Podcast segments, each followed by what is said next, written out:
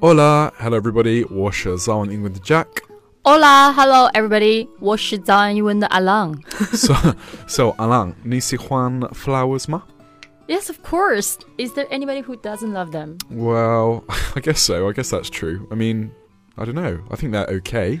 Um, but I only love real flowers, not those fake fake flowers. Yeah, I'll agree with you. I, I really don't like the fake fruit as well. That really annoys me.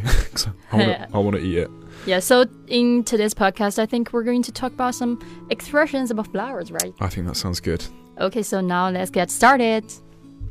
嗯，那么今天的节目中呢，我和 Jack 就要一起来讨论一下关于花儿的一些实用的英文表达。现在我们一起开始吧。我喜欢花的。 如果你想查看更多学习笔记和学习资料，请微信、微博搜索关注“早安英文”，回复“笔记”两个字就可以看到啦。另外，我们为大家准备了免费的神秘学习大礼包，请微信搜索关注“早安英文”，回复“福利”两个字就可以看到啦。那么我们要讲的第一种花就是玫瑰花 （rose） 啊、其实我们都知道玫瑰花它是美丽和浪漫的代名词，这个单词也可以用来形容女孩子，形容一个人她是由内而外的美丽。A remarkably beautiful individual inside and out。比如说啊，那个女孩真是太好了，她一定是 a rose。 Yeah. So yeah, that girl is so nice. She must be a rose. Exactly. Sunny, Sunny must be a rose. I knew you were going to say that. I, so yeah, if a girl is beautiful and just almost perfect in every way, you can call her a rose. So an example sentence would be, "Man, I gotta get me a rose," meaning I really wish that I had a girl like that. hmm So, did you get a rose? I did get a rose. Yeah, yeah. yeah, Wow. yeah. Did you get a rose, Sonny? Maybe 。好，那么第二种表达就是 a bed of roses，一床的玫瑰花，这是什么意思呢？其实这个表达的意思，它是说 an easy life，形容你的生活非常的舒适。比如说，我们可以就是讲这样一个反问句，就是 Who said life would be a bed of roses？ Yeah. 谁说 so 生 super 活 easy. 就是 super easy 的呢？ Super 其实 easy 并不是这样。 Yeah. So Is your is your life as a teacher a bed of roses, Sunny? Apparently, it's not. Yeah. yeah. So if you say it's a bed of roses, it means it's a very easy life. Mm-hmm. But you can also say it's no bed of roses, meaning no bed of roses，、yeah, 没有一床的玫瑰。就是就是就是 definitely not easy. easy，就是很不舒适的那样一种生活，不好,不好的生活。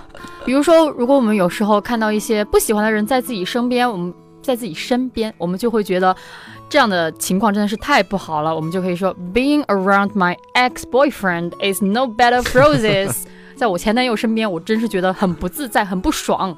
Okay, so the next one is coming up roses or come up roses. So this is when something turns out really, really well, so extremely well. So if you had your doubts about a project, but then it went according to plan, you could say, oh, it's all come up roses. 嗯，还有一个表达就是 come or coming up roses，表示这个情况好转。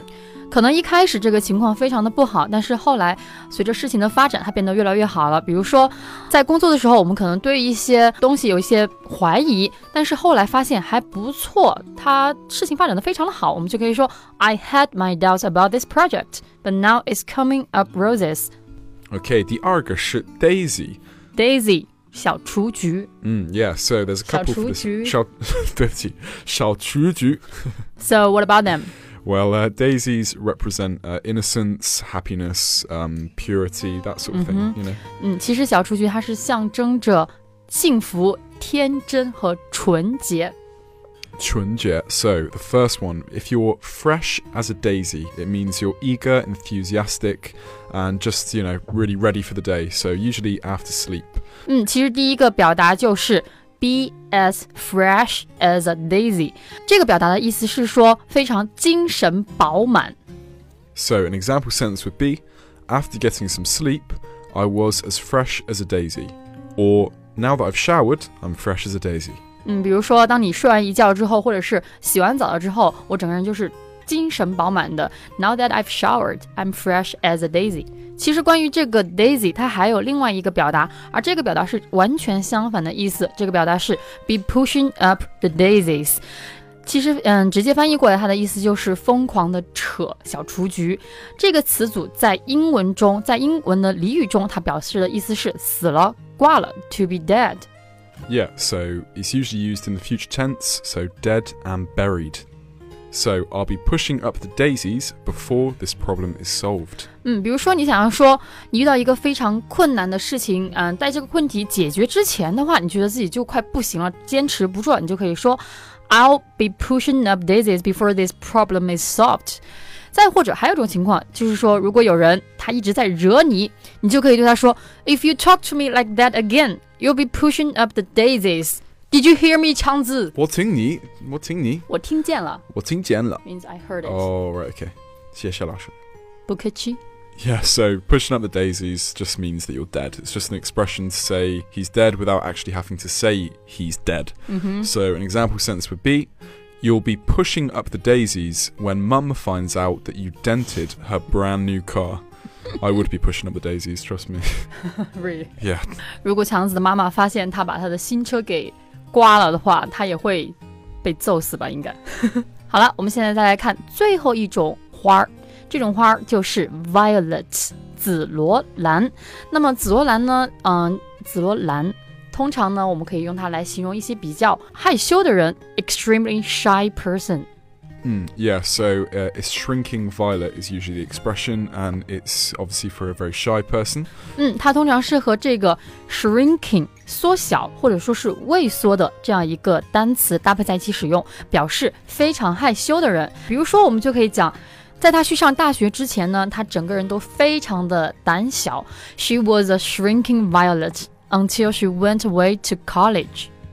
Yeah, so she became more confident, whereas before she was very shy. So she was a shrinking violet before. 所以说，他以前啊，上大学以前啊，就是一个非常胆小的人，但上了大学之后，可能就变得 confident，比较自信了。So Jack, am I a shrinking violet? No, no way, Jose. So No what way. am I? You're a um a rose. Yeah, yeah, we talked about that earlier. Oh, Yeah, Are you trying to butter me up? maybe, maybe. Fine. 好的，感谢大家收听我们今天的节目。如果你想更加系统的学习英文，欢迎加入我们的会员课程。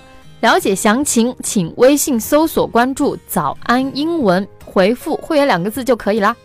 好啦，以上就是我们今天节目的所有内容。Thank you guys for listening, Yeah, thanks very much for listening. I've been Jack. and I've been Sunny. See you next time, guys. Adios, amigos. Adios. Bye bye.